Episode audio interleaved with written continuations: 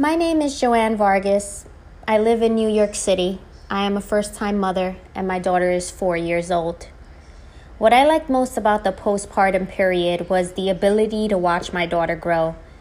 She was all of a sudden visible to me. She was no longer in my stomach, and I was able to visualize her growth. I was able to learn new things about being a mother. I was learning how to be a mother at that very moment in present time.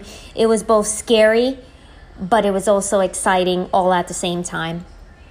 Bringing a baby home is probably one of the most scariest things I've ever experienced, but once she was home, I realized that it was kind of a challenge, and I liked the challenge of being a new mom. I liked the challenge of learning how to be a new mother.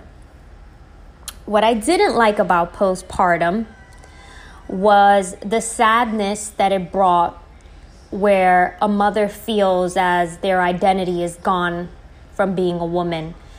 You start to feel almost as if you're no longer a woman, you're a mother because you are so busy caring for a baby. So you no longer can do the things that you would normally do. You find yourself not sleeping the same amount of time that you're used to sleeping or going to places where you're used to going. Your life completely changes. And this is also a period that, although it's exciting to see a child grow and although it, it makes you happy to learn new things as a mother, you also feel like you lose your identity as a woman. And I dedicated myself to being, you know, a mother. And it was very very hard to forget that I too had a life at one point.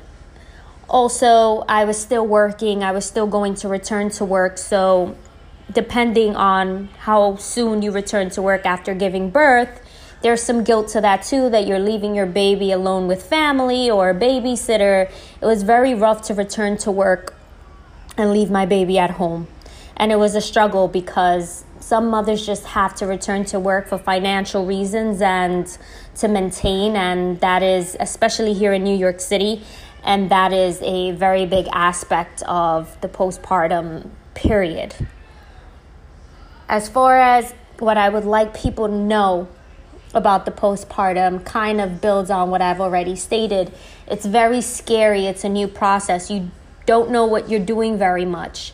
You're going to hear a lot of different advice and advices and a, a, a, lot of different aspects of people telling you what it's going to be like giving you all these rules and standards and telling you you have to do it this way you have to do it that way my best advice is you do it your way you do what works for you. You know your baby best, and you will know yourself best as a mother when you get there.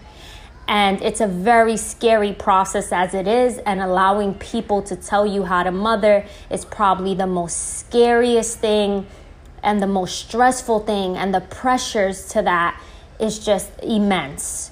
So, uh, what I would say is be your own mother, do what's best for you and your child and really take care of yourself as a mother as well because at this point in time you guys will need the help.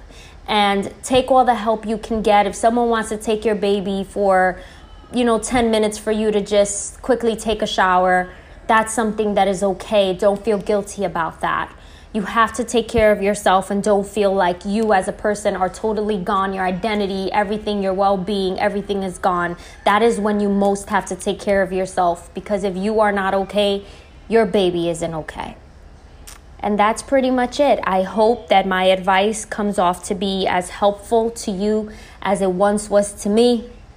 And I hope to speak with you all in the near future.